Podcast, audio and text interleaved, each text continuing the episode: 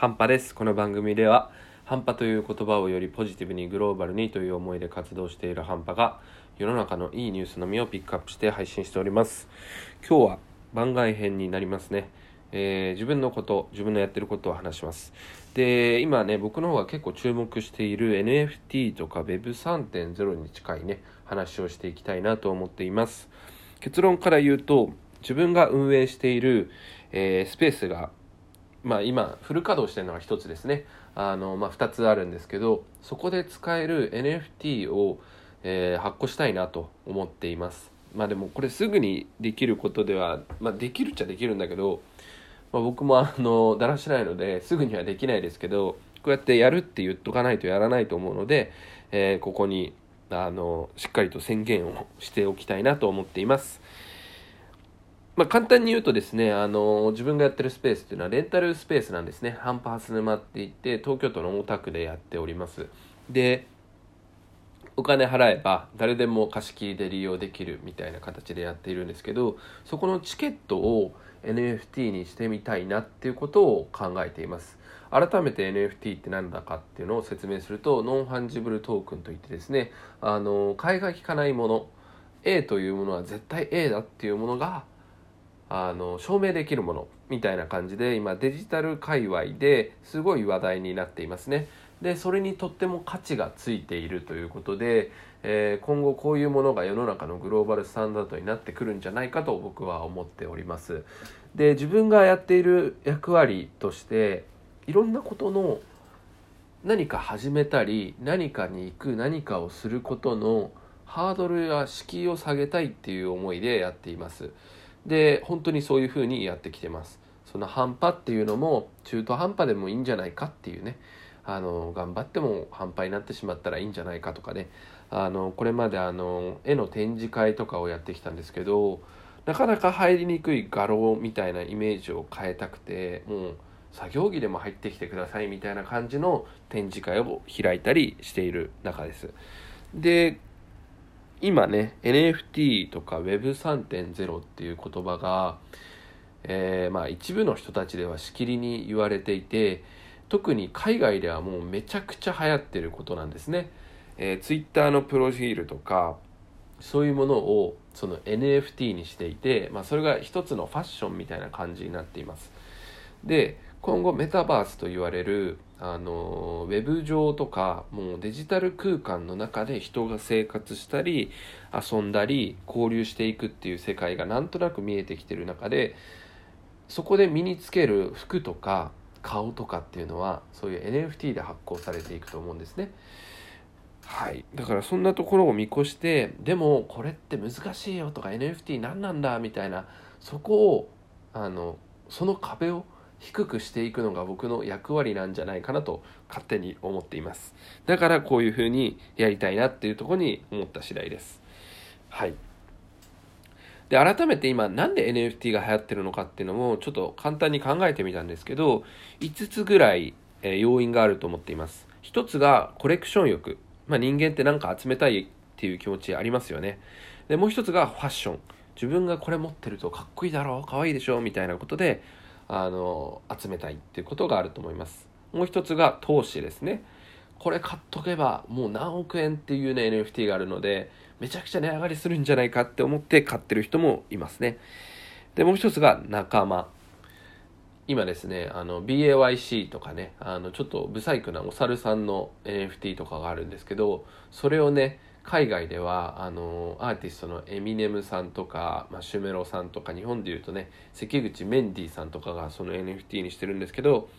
そういう BAYC っていうプロフィールにしてるとその人たちのコミュニティができるんですね。1個何千万ってするんですよそれ。はい。だからそういう意味で仲間ができるんじゃないかなってことですね。であともう一つは単純に新しいものへの好奇心ということで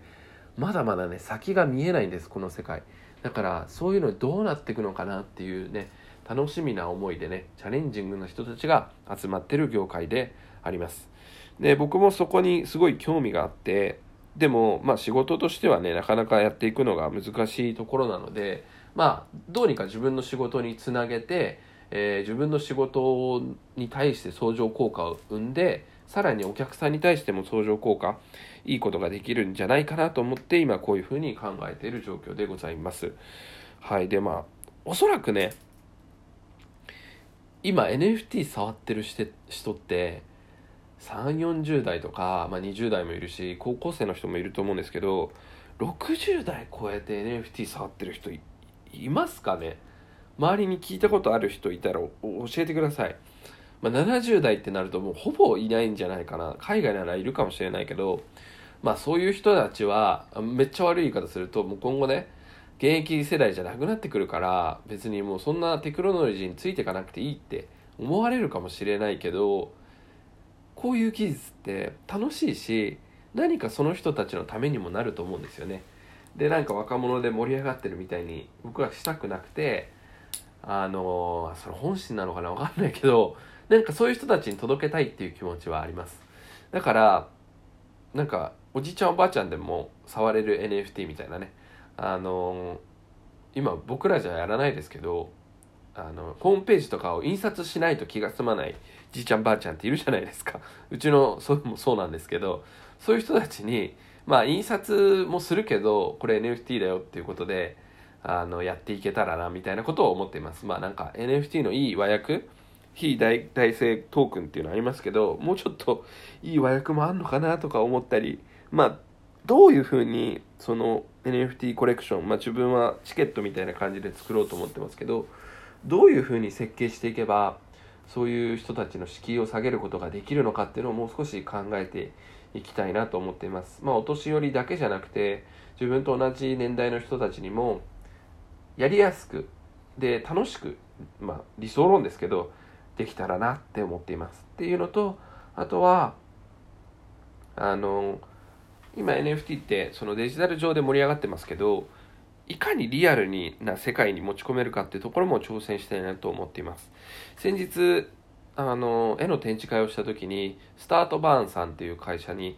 あの頼んでですね NFT を発行してもらって絵に IC タグをつけてそれを読み込むと、まあ、NFT になってて